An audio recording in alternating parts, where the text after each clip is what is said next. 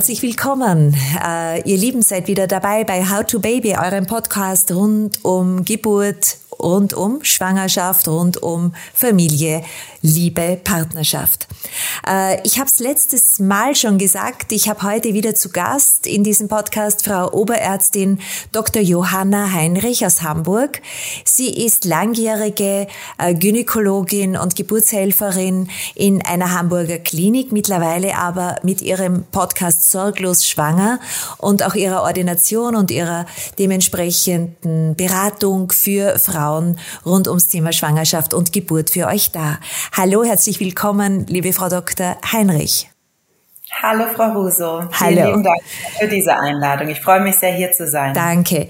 Ich äh, habe es gesagt letzte Woche schon, wir haben jetzt eine ganz andere Welt des Gebärens in diesem Podcast vor zu besprechen, nämlich das Hypnobirthing. Äh, letzte Woche hatten wir ja den Wunschkaiserschnitt und dieses Mal Hypnobirthing, also die Antithese sozusagen. Äh, liebe Frau Dr. Heinrich, erklären Sie uns mal, was versteht man denn aus Ihrer Sicht als Gynäkologin Psychologin wirklich alles unter Hypnobirthing? Also der, der Begriff Hypnobirthing beschreibt eigentlich oder dahinter versteht man, dass die Frau es lernt, während der Schwangerschaft sich selbst in eine Art Trance oder Hypnose zu versetzen, um dann in dem Moment der Geburt die Wehen selbst besser ähm, zu erleben. Und das Ziel des Hypnobirthings ist, äh, eine Schmerzerleichterung zu erreichen. Mhm. Und die Idee ist eben, dass die Geburt dadurch weniger schmerzhaft ist, ähm, weniger, ähm, dadurch auch weniger Stress entsteht für, für Mutter und Kind und dadurch idealerweise äh, vielleicht eine komplikationslose vaginale Geburt. Mhm. Das ist so die Idee hinter Hypnobirthing. Das ist die Idee. Und wie ist die Realität? Also grundsätzlich muss ich sagen, finde ich die Idee dahinter sehr, sehr gut. Also erstmal finde ich es gut, wenn die Frauen sich mit sich selbst beschäftigen, wenn die Frauen sich mit ihrer Schwangerschaft beschäftigen, mit ihrem Kind äh, sich beschäftigen, ins eigene Empfinden und Gefühl gehen und in den Kontakt auch zu dem Kind stehen. Das finde ich, das sind sehr, sehr, sehr, sehr schöne Ansätze. Und ich finde es auch, auch dieses dieses Hypnose erlernen bedeutet ja auch, dass ich äh, mir während der Schwangerschaft viel Zeit für mich nehme. Und das sind generell erstmal Dinge, wo jeder Arzt sagt, das sollte jeder machen, äh, auf sich selbst zu achten, sich Auszeiten zu nehmen. Zu meditieren, finde ich, ist eh etwas sehr, sehr äh, lebenspositives oder etwas, was einen im, im Leben in vielerlei Hinsicht hilft. Äh, und so sehe ich das auch beim Hypnobirthing. Allerdings, und das haben Sie schon gut rausgehört, Frau mm, das Hypnobirthing ist eine, eine Bewegung, die auch sehr radikal sein kann. Äh, und damit meine ich, dass viele Frauen sagen so, ich will unbedingt eine perfekte, unkomplizierte vaginale Geburt. Es gibt mittlerweile auch Frauen, die schon auch so ein, im Vorfeld so eine Liste mitbringen, wie die Geburt sein soll. Und das ist wirklich aus dem Leben gegriffen. Ich habe auch Frauen schon erlebt, die gesagt haben, ich möchte gerne an einem Sonntag entbinden, weil ich möchte ein Sonntagskind haben. Die Sonne soll scheinen, ich möchte im Wasser entbinden, ähm, ich werde keine Schmerzen haben, ich werde das Kind rausatmen, äh, ich möchte nicht, dass jemand mit mir spricht, ich will äh, die und die Musik hören, ich, ich möchte einen abgedunkelten Raum, also eine ganze Liste. Und Sofern alles gut ist, jede Frau darf gerne machen, was sie möchte. Und ich finde es toll, wenn jede Frau ähm, sich dann so sehr mit sich selbst und der Schwangerschaft beschäftigt. Aber, und da sehe ich so ein bisschen das, die, die Schwierigkeit oder Herausforderung, ähm, wenn ich natürlich so ein ganz konkretes Bild habe, wie meine Geburt sein soll, und wenn es nur so ein bisschen abweicht, sagen wir mal, es ist jetzt Montag, ähm, ist natürlich jetzt ein bisschen äh, extrem ausgedrückt, aber tatsächlich so ist es mir auch begegnet, dass Frauen dann furchtbar traurig sind und furchtbar enttäuscht sind, wo ich denke, Mann, du, du versaust dir doch gerade selbst dein wunderbares Geburtserlebnis. Warum, warum tust du dir das selber an? Und wie gesagt, ich finde es wunderbar, wenn Frauen sagen, ich versuche das, ähm, meine Schwangerschaft über zu, zu äh, trainieren, damit ich eben zum Zeitpunkt der Geburt tatsächlich ähm, mit meinen Schmerzen besser zurechtkomme. Und das ist tatsächlich auch nachgewiesen, dass wenn man das äh, richtig trainiert hat, dass das äh, so einen Effekt haben kann. Das finde ich wunderbar. Aber ich finde es halt schade, wenn man das eben auf so eine, eine radikale Art und Weise sieht, ähm, wenn man dann eben sich das eigene Geburtserlebnis ruiniert. Und äh, ich weiß nicht, wie viel Zeit wir heute haben. Ich kann da gerne auch äh, noch ein Beispiel anbringen aus, aus, der, aus der Klinik, äh, gar nicht so lange her. Ähm, da hatte ich eine Frau, die explizit auch gesagt hat, ich will mit niemandem sprechen. Also weder Hebamme noch Arzt äh, durfte mit ihr sprechen. Wir durften ausschließlich mit dem Mann kommunizieren. Ähm, wir durften auch nicht einfach so in den Kreissaal reinkommen. Äh, auch, auch CTG schreiben war dann irgendwie grenzwertig. Dann ähm, mussten wir mit dem Mann diskutieren und wie auch immer, letztendlich, um es ein bisschen kürzer zu machen, es kam dann so, dass sich langsam Auffälligkeiten im CTG zeigten, ich äh, geklopft habe, dann dem Mann gesagt, ich möchte mich gerne bei ihrer Frau einmal vorstellen, dass sie mich einmal kennenlernt, dass sie weiß, was jetzt aktuell unsere Situation ist, äh, habe ihm das erklärt und dann meinte er, nee, das ist in Ordnung, wenn Sie mir das sagen, äh, ich kommuniziere das dann gegebenenfalls mit meiner Frau. Und dann, gut, habe ich das erstmal akzeptiert. Ähm, dann kam die nächste Situation, dass es eben dramatischer wurde, wo ich dann sagte, so, ich möchte jetzt wirklich einmal mit Ihrer Frau sprechen. Äh, ich würde Ihnen jetzt empfehlen, dass wir weitere Untersuchungen machen. Wir müssen jetzt einmal gucken, wie weit der Muttermund ist. Wir müssen einmal gucken, wie das Köpfchen steht. Vielleicht muss ich eine weitere Untersuchung machen mit einer kleinen Blutentnahme verbunden. Und dann sagt er, ja, das lehnen wir jetzt erstmal ab. Und dann kam die nächste Situation, dass ich gesagt habe, so jetzt ist der Moment, ich kann das hier nicht mehr tolerieren. Wir müssen jetzt einmal gucken, dass es dem Baby gut geht. Dazu gehört eine vaginale Untersuchung und ich muss einmal beim Baby Blut abnehmen. Das ist so nichts Dramatisches.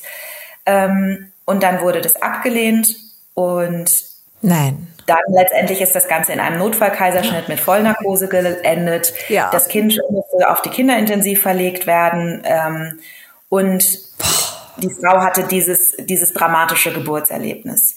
Und ich glaube, das hätten wir alles anders lenken können, wenn die Frau zum Beispiel dafür offen gewesen wäre, in dem Moment zu sagen, okay, ich habe mir ursprünglich das anders überlegt. Ich wollte nicht, dass jemand mit mir kommuniziert.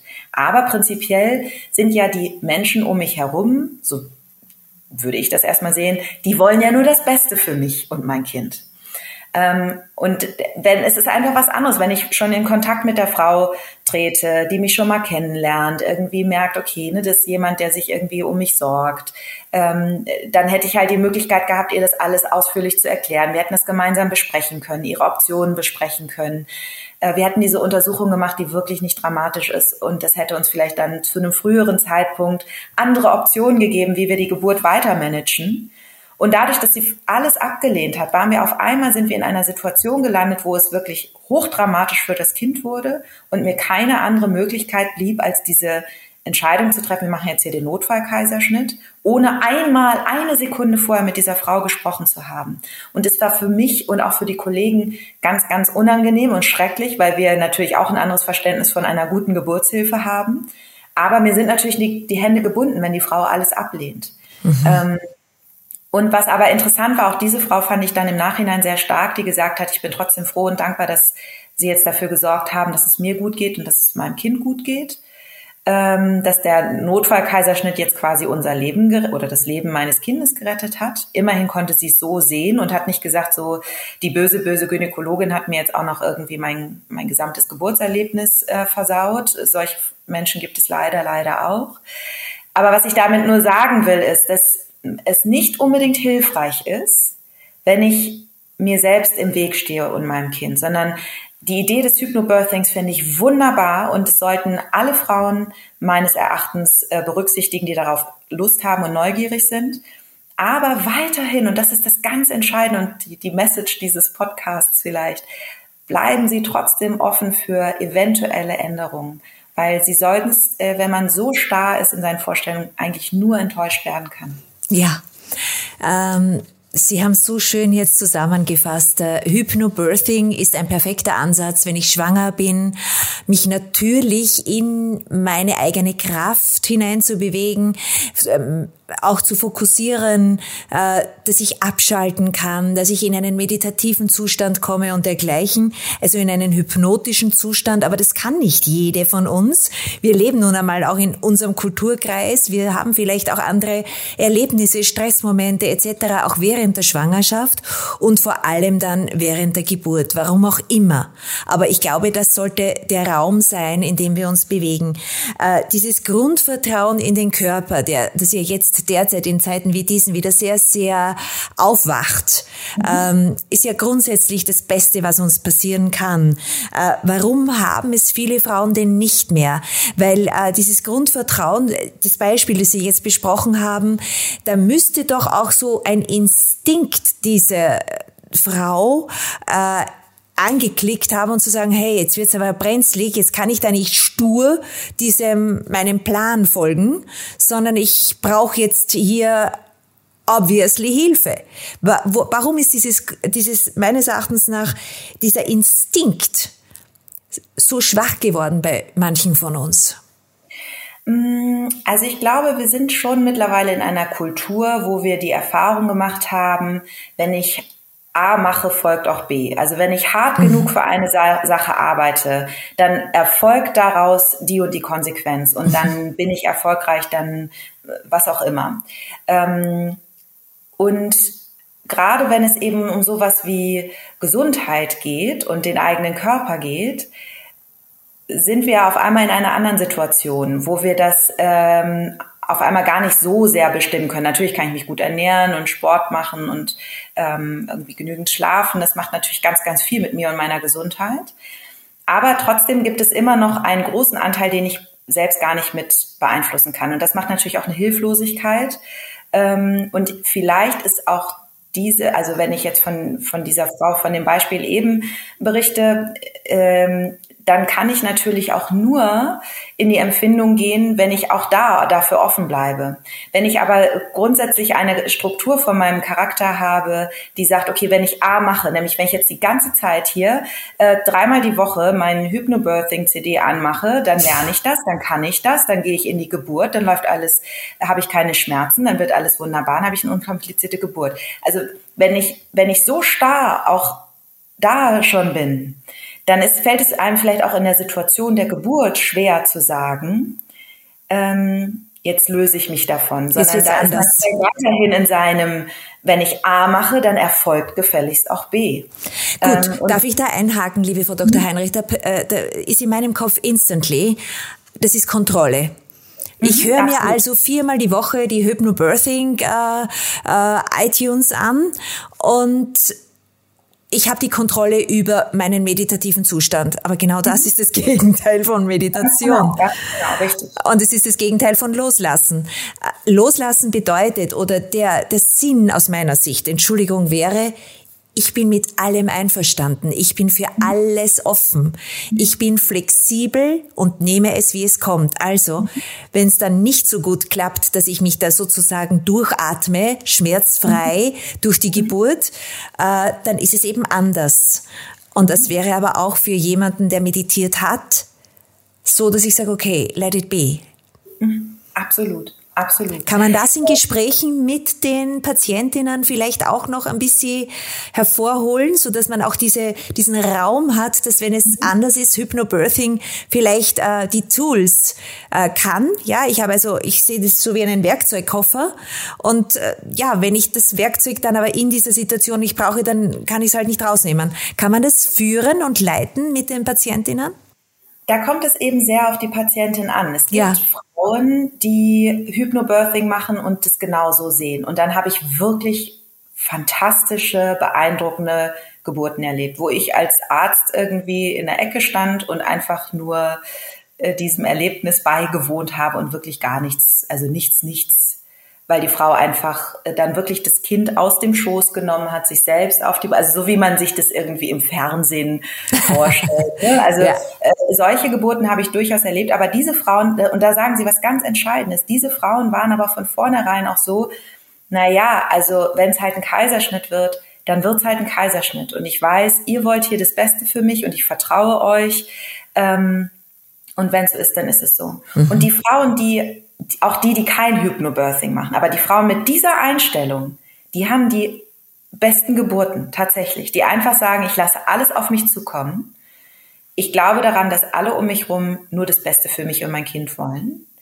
Und ich vertraue mir und meinem Körper. Und wenn ich aber an eine Grenze komme, dann nehme ich jegliche Hilfe an. Und es ist ein, in jedem Fall eine schöne Geburt. Sei es jetzt irgendwie, dass es tatsächlich unkompliziert vaginal oder dann doch vielleicht im Kaiserschnitt endet. Also die Frau, die dann im Vorfall schon sagt, naja, aber es ist trotzdem eine schöne Geburt, wenn es dann der Kaiserschnitt wird. Ähm, auch da, die, also die, die, sind, die machen es tatsächlich am aller, allerbesten, muss man sagen.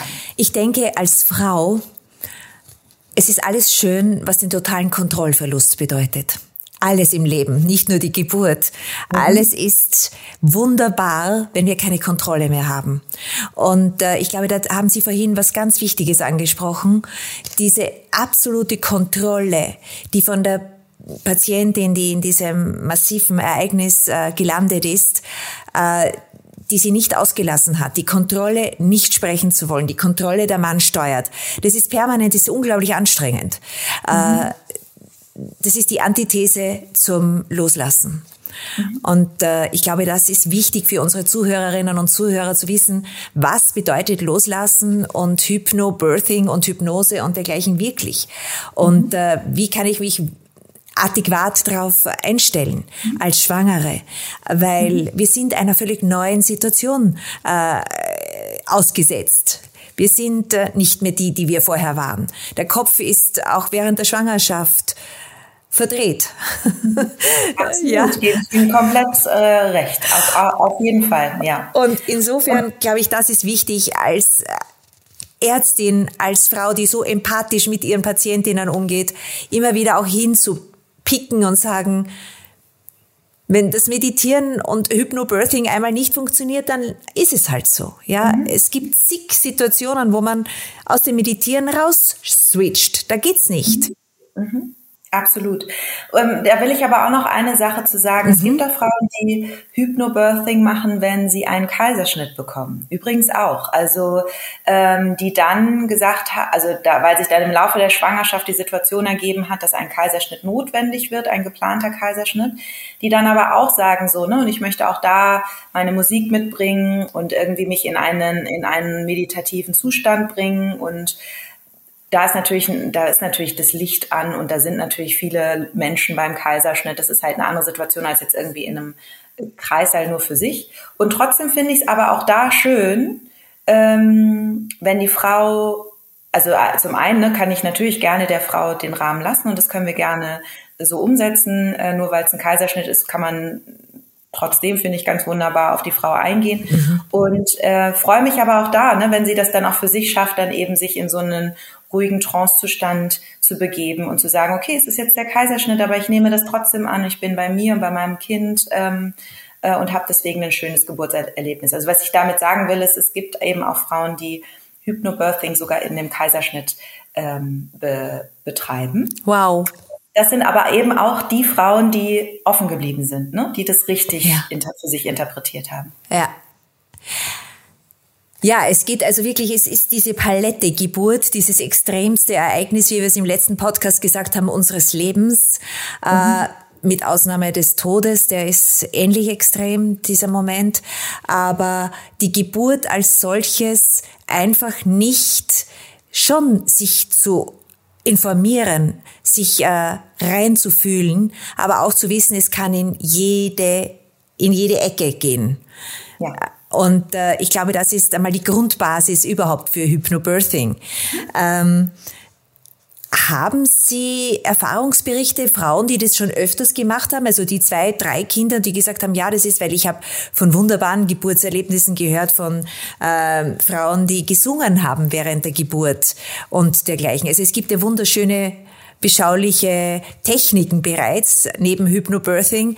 Aber haben Sie schon Feedback von einigen Ihrer Patientinnen, die gesagt haben, okay, die vielleicht auch den Unterschied festmachen konnten zwischen einer äh, Spontangeburt ohne Hypnobirthing und mit, die direkt den Vergleich hatten? Ähm, tatsächlich muss ich sagen, und das ähm, können vielleicht einige Frauen nachvollziehen, vielleicht Sie auch, dass meistens waren die Frauen, die Hypnobirthing gemacht haben, die Frauen, die ihr erstes Kind bekommen haben. Denn wenn man schon ein Kind hat, ist es meistens herausfordernd, die Zeit für sich selbst zu bekommen, um sich dann wieder äh, auch während der gesamten Schwangerschaft so, schon so zu trainieren, dass man zur Geburt äh, das dann umsetzen kann. Ehrlicherweise sind mir nur Frauen, die Hypnobirthing gemacht haben, die ihr erstes Kind gekriegt haben. Ja. Ich kann das sehr gut nachvollziehen, ja. Ich, ich weiß nicht, die zweite Schwangerschaft war circa so, als wäre es nur fünf Monate gewesen. ja, weil halt einfach da schon ein, ja. ein kleines Wesen ist, das ja. ganz viel Aufmerksamkeit fordert. Ja. Und ähm, deswegen kann ich Ihnen das so jetzt gar nicht beantworten. Tatsächlich muss man aber sagen, und das finde ich, äh, kann man schon sehen bei den Frauen, die halt mehrere Kinder auch bekommen haben, mhm die kommen, und das ist noch nicht unbedingt beim zweiten Kind der Fall, sondern vielleicht eher beim dritten, vierten, fünften, die, die vertrauen mehr sich und ihrem Körper. Die haben, einfach weil sie diese Erfahrung schon mehrfach gemacht haben, können sie die Dinge besser einschätzen. Ähm, und das hat auch was Hypnobirthing ähnliches, weil die einfach in sich ruhen äh, und ganz bei sich sind, ganz beim Kind sind. Und das hat, und natürlich ist auch eine Geburt beim vierten Kind sehr viel schneller. Ne? Dadurch habe ich natürlich insgesamt auch weniger Schmerzen. Aber das finde ich ist auch etwas sehr Vergleichbares, mhm. ähm, weil die Frauen einfach ähm, ja mehr, mehr bei sich sind und weniger im Außen. Also es geht, eigentlich geht's bei Hypnobirthing ganz bei sich anzukommen mhm. in seiner mhm Wahrnehmung, in seinem Urvertrauen und in seiner Ruhe.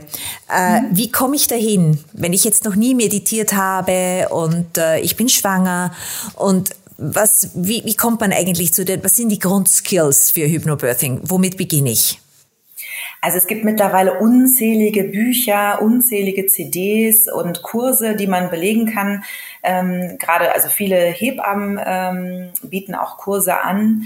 Äh, das Entscheidende beim, beim Hypnobirthing ist, dass man eben frühzeitig beginnt äh, und dass man lernt, sich, und das ist eben häufig dann mit Musik äh, leichter und auch mit einer auditiven Begleitung, sich eben in einen, einen absoluten Ruhezustand zu bringen und sich auf sich zu fokussieren, so wie man das beim Meditieren vielleicht hat, dass man sich auf die Atmung fokussiert, ne, dass man da eben sowas lernt, wie ähm, die Welle kommt, ich nehme sie an und mit, äh, es werden bewusst nicht so Worte benutzt wie Wehe, sondern Welle, um das eben schon zu lernen, das vielleicht auch mit einer Atmung zu kombinieren.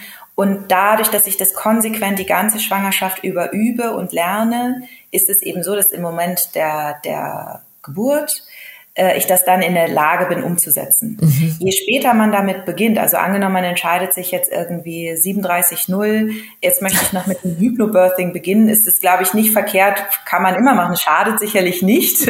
Aber zwei Tage. ja. Aber es könnte dann eben eine Herausforderung sein, es tatsächlich umzusetzen. Ja. Ähm, einfach weil das schon einfach eine, eine Übung ist tatsächlich. Also jeder, der schon mal versucht hat zu meditieren, weiß, das äh, schafft man nicht ähm, innerhalb von drei Wochen, sondern dass das äh, ein, ein langer, langer, langer äh, Prozess ist.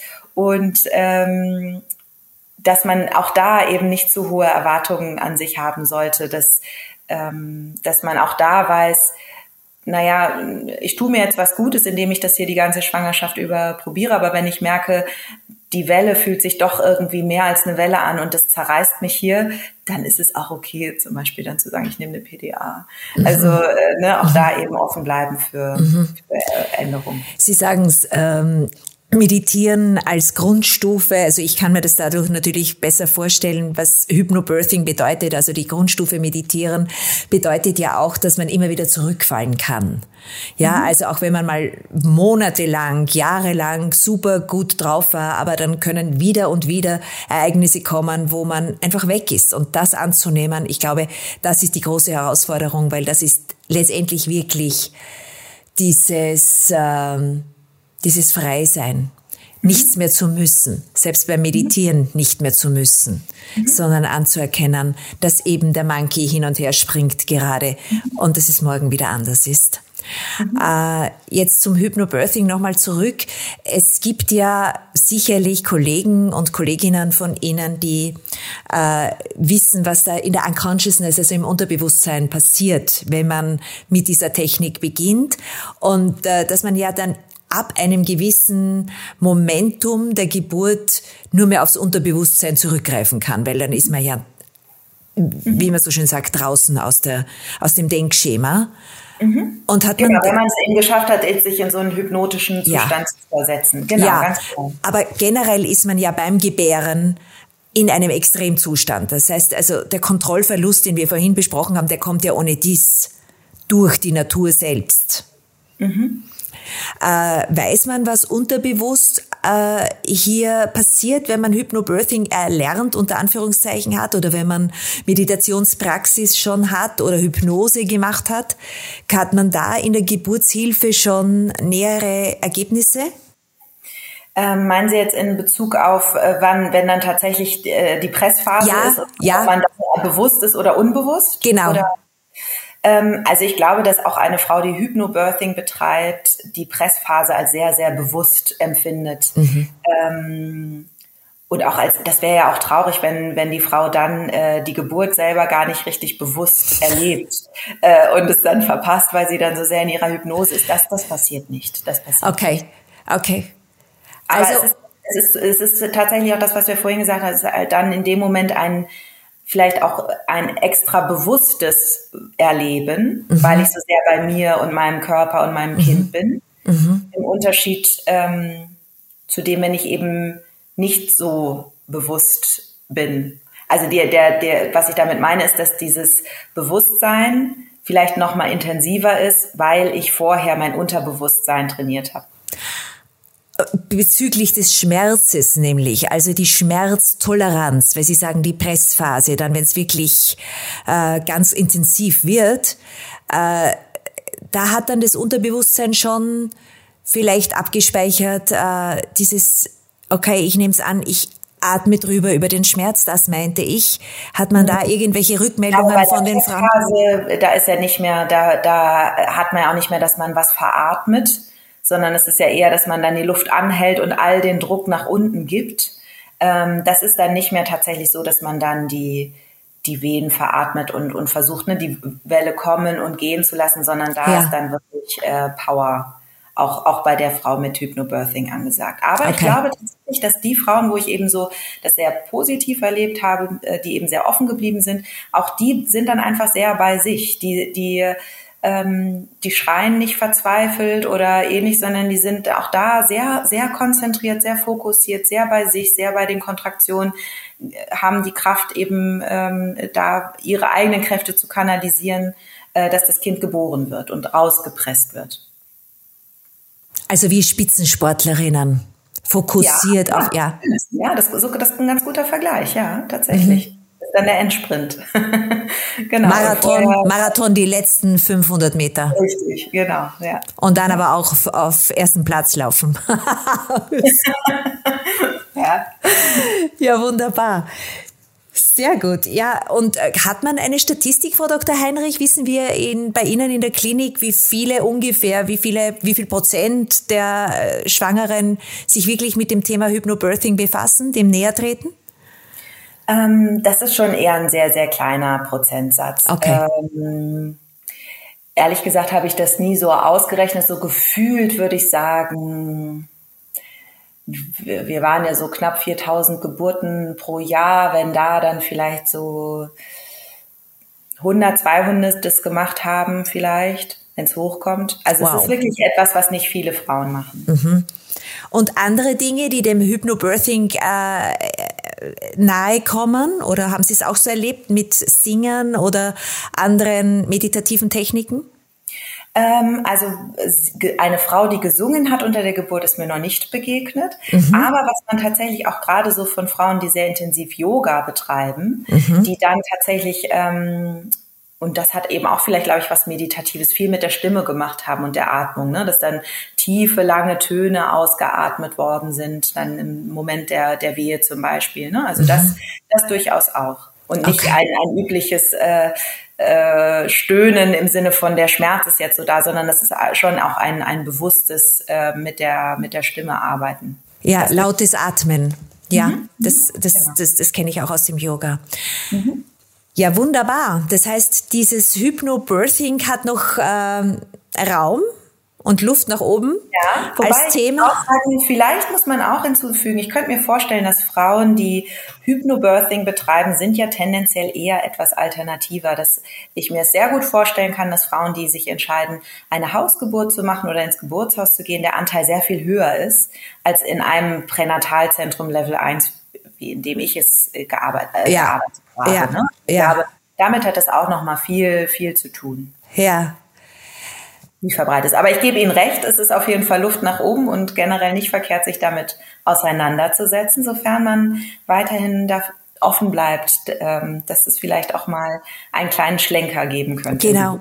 Es ist auch eine Kulturfrage. Und äh, ich meine, ich war in Hamburg noch nicht mal so lange her und habe da wirklich den Klassiker der der, der Yoga-Sessions und des äh, Tanzens, also das Kundalini-Yoga gemacht und mhm. habe mich gewundert, wie viele Frauen, wie viele hundert Hamburgerinnen äh, hier sich auch da hineinbewegt haben. Ja, also man, man sollte schon sagen, es, es geht durch alle Schichten durch. Es, es ist ein, ein Bewusstwerden und ein doch Innehalten und ein Erlernen von neuen Techniken. Also insofern hat Hypnobirthing noch viel, viel Luft. Mhm. Im wahrsten Sinne des Wortes. Ja. Äh, ich sage danke, liebe Frau Dr. Heinrich, auch für den heutigen Talk. Ich hoffe, wir hören uns bald wieder mal. Mhm, sehr gerne. Danke für dieses schöne Gespräch und euch, meine lieben Zuhörerinnen und Zuhörer, danke fürs äh, Zuhören und dabei sein. Und wenn ihr Fragen habt, schreibt mir bitte unter How to Baby Podcast auf Instagram oder auf How to Baby Punkt Info. Ich bin immer für euch da und habe in den Shownotes sämtliche Koordinaten der Frau Dr. Heinrich. Ihr Podcast Sorglos Schwanger ist zum Nachhören auch noch auch zum Thema Hypnobirthing, beziehungsweise wir werden weitere spannende Frauenthemen in Zukunft für euch aufbereiten. In der Zwischenzeit atmet die Frühlingsluft, bleibt gelassen, bleibt ruhig, bleibt bei euch und äh, in erster Linie bleibt gesund und voller Lebensfreude. Danke fürs Dabeisein. Eure Petra. Ciao, ciao.